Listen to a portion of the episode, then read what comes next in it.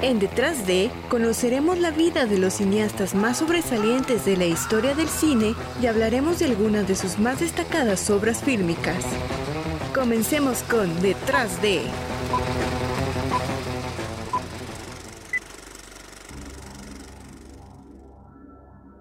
Hola, ¿qué tal? Yo soy Laura Navarro y ustedes están escuchando lo que es Detrás de. Y hoy les voy a hablar acerca de uno de los directores pues más emblemáticos dentro del séptimo arte, que gracias a su gran eh, trabajo filmográfico se ha consagrado como un artista, eh, un cineasta ya de culto y de referencia para muchos que gustamos de, ver películas o que se dedican a hacer cine. Y es que hay directores que a pesar de que tengan pocas eh, películas, como es el caso de, del personaje del que les voy a hablar hoy, consiguen convertirse en directores eh, de culto. Directores que ya son una referencia, que sus películas son estudiadas en, en, las escuelas de cine. Y dentro de esta lista, por así decirlo, pues se encuentra el gran director Stanley Kubrick. Así que sin decir más, pues hay que comenzar.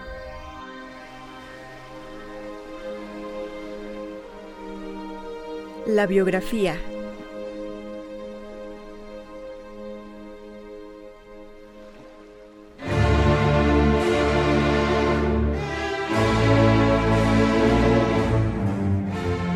Stanley Kubrick fue un director, productor, guionista, fotógrafo y editor estadounidense y no inglés como muchas personas a veces piensan. Eh, y este comenzó a trabajar en la industria cinematográfica ya por 1951 año en el que se estrenó su primer proyecto. Pero ya regresando pues a lo que es ya la biografía de Kubrick, él nació el 26 de julio de 1928 en un barrio neoyorquino del Bronx, en el seno de una familia judía de clase media y fue el primogénito pues de su familia. Stanley eh, mostró desde muy joven un gran interés por la fotografía, que practicaba con una cámara que sus papás le regalaron. Otra afición que tenía era hacia la música, el jazz en particular, e incluso eh, se dice que tocó en una banda. Y por otra parte, gracias a, su familia, le gustó y le gustaba mucho el ajedrez. Estos tres pasatiempos pues eran fundamentales para su futura carrera como director. Y ya Kubrick cuando tenía aproximadamente 16 años, se abrió paso para llegar pues al departamento de la fotografía, por así decirlo, pues mientras aún era un estudiante de la escuela William Taft, donde también eh, formaba parte de la banda musical y del diario de la escuela, vendió una fotografía a la revista Look, una fotografía de un hombre que, vendía periódicos y que se encontraba un tanto pues melancólico tras la muerte de Roosevelt. Entonces eh, esta fotografía se la vendió a la revista y ellos pues les gustó mucho la foto. Como Stanley Kubrick no, nunca tuvo una pues de las mejores em, pues mejores calificaciones en, en la escuela, no pudo ingresar a la universidad. Entonces siguió trabajando en la revista Look porque ellos lo contrataron y pues trabajó allí durante varios años y se dedicó a viajar por todo Estados Unidos.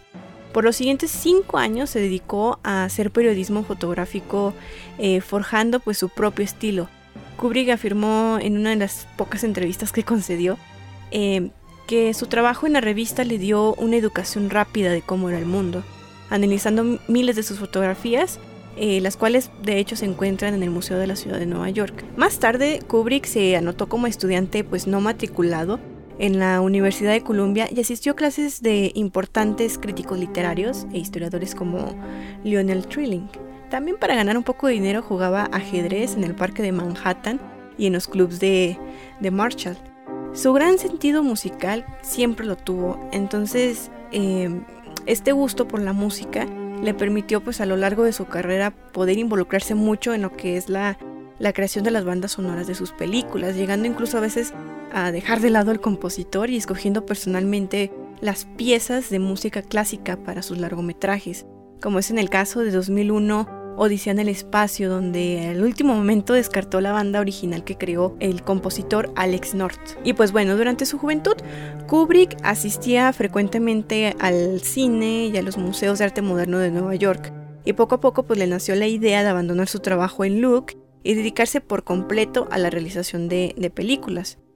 Cuando Kubrick aún consideraba entrevistas, se refería a Max Ophuls y Sergei Einstein como una de sus dos referencias cinematográficas más influyentes, el primero por su trabajo con la cámara y el segundo por su técnica de montaje. Así, hay que pasar a lo que es la siguiente parte de este programa, ya que pues vamos a conocer un poco más acerca de los primeros comienzos de Stanley Kubrick en el mundillo del cine.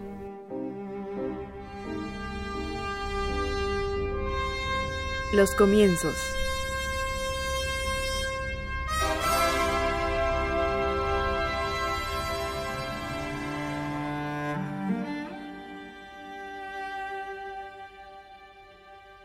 Pues bueno, en 1951, a los 23 años, Kubrick usó sus ahorros para financiar su primer film, un documental de 16 minutos sobre el boxeador Walter Cartier, que había sido objeto de uno de sus trabajos periodísticos que le habían asignado en la revista Look. Y pues aquí en este proyecto Kubrick hizo de director, de fotógrafo, de montajista y de sonidista. El día de la pelea, así como se, es como se llama este documental, fue comprado por la RKO para su serie Estos América y se exhibió en el Teatro Paramount de Nueva York, dejándole a Kubrick pues un pequeño beneficio ahí económico.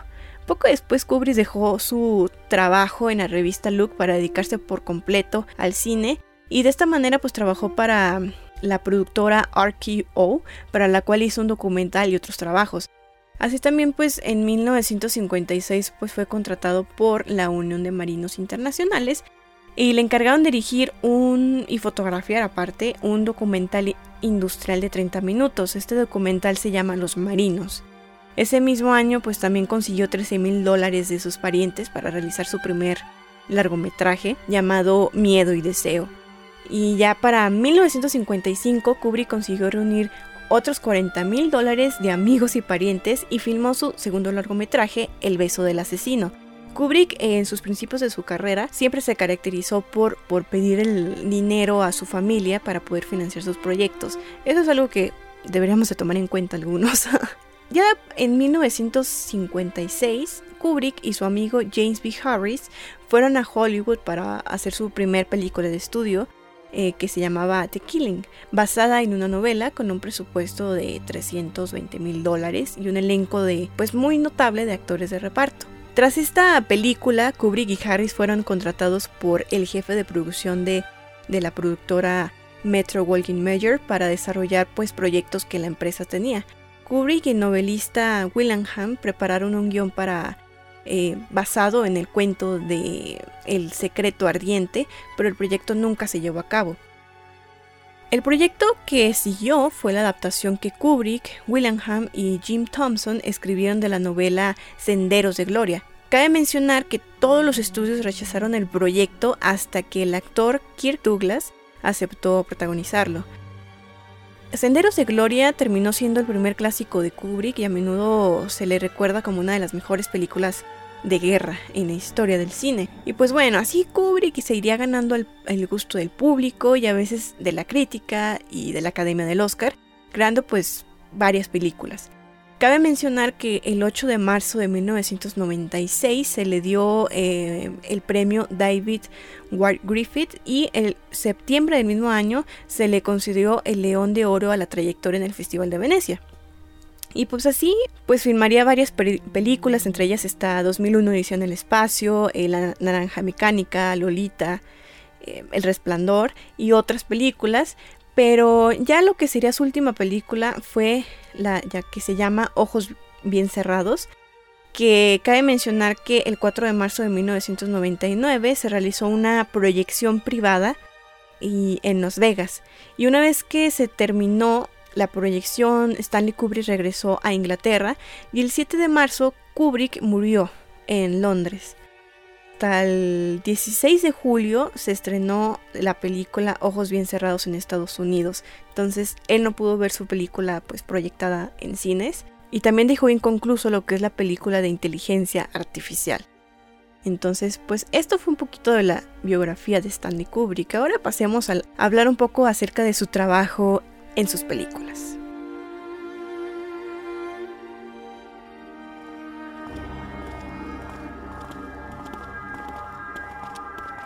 Las obras.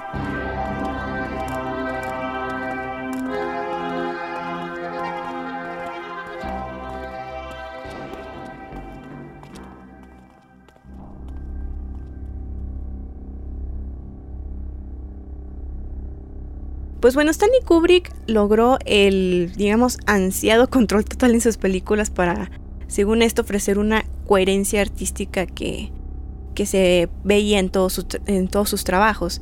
Y pues Stanley Kubrick fue un director multifacético que incursionó pues en varios géneros, porque hizo cuatro películas bélicas, dos policíacas, dos de ciencia ficción, dos dramas de época, una película de terror y dos películas sobre pues este tema de la sexualidad. Y pues Stanley hacía uso mucho de lo que es el contraste, los contrastes por ejemplo del bien y el mal, del amor y el odio, el sexo y la violencia, el deseo y el miedo. Y era uno de los temas que más ponía en, sus películas. De hecho, hacía mucho esto de, cuestionar al individuo y hacer siempre una crítica pues a la sociedad. Por otra parte, dentro de lo que es el tipo de fotografía que Kubrick manejaba en sus películas, pues Kubrick desde muy joven era, fue fotógrafo, entonces eh, en sus primera, digamos que en su primera etapa de fotógrafo forjó un estilo que después ya se desarrollaría conforme hiciera sus películas. Creo que ya el punto de partida para ver el estilo de Kubrick se ve en 2001 Odisea en el espacio. Pero sí algo que, tenía de característico este director era su obsesión por el punto de fuga eh, central en la fotografía de sus películas. Todas sus composiciones eran centrales con una perspectiva frontal, porque ponía la cámara siempre, bueno, no siempre, o sea, en ocasiones delante del, actor. Y esto pues hacía que se viera un punto de fuga detrás de estos o delante de estos.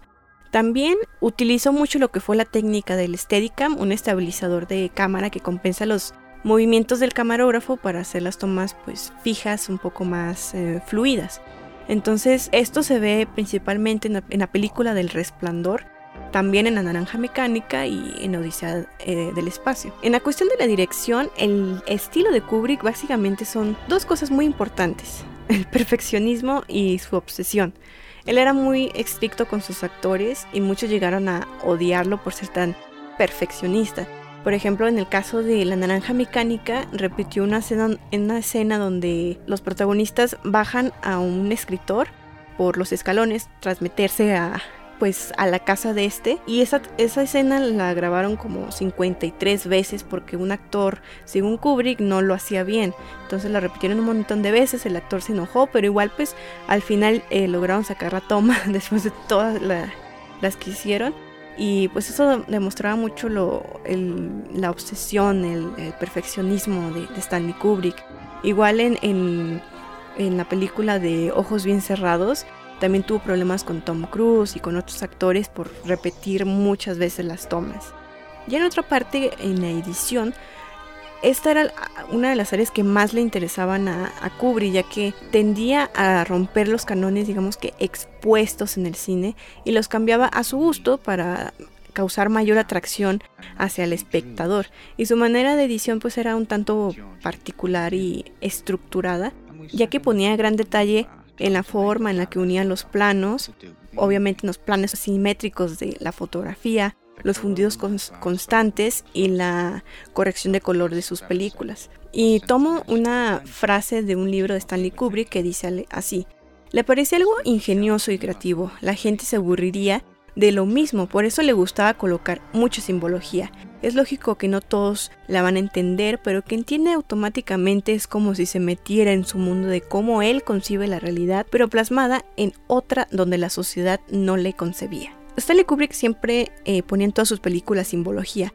Principalmente esto lo podemos ver en la película del Resplandor. De hecho, hay un documental que se llama eh, Habitación 237, parece. Y ahí este, varias personas se encargan de, de, decir, no, sí, aquí hay un símbolo y así. Pero es un documental muy interesante y que les recomiendo.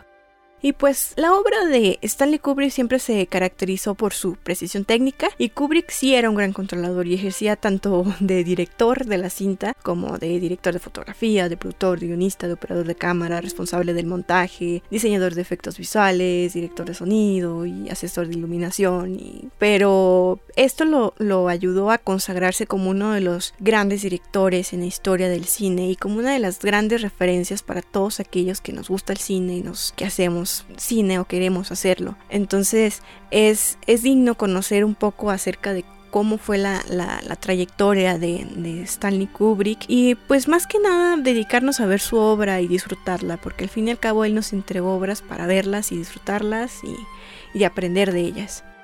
Y pues concluyendo, pues esto fue detrás de y nos vemos en el próximo podcast. Hasta luego.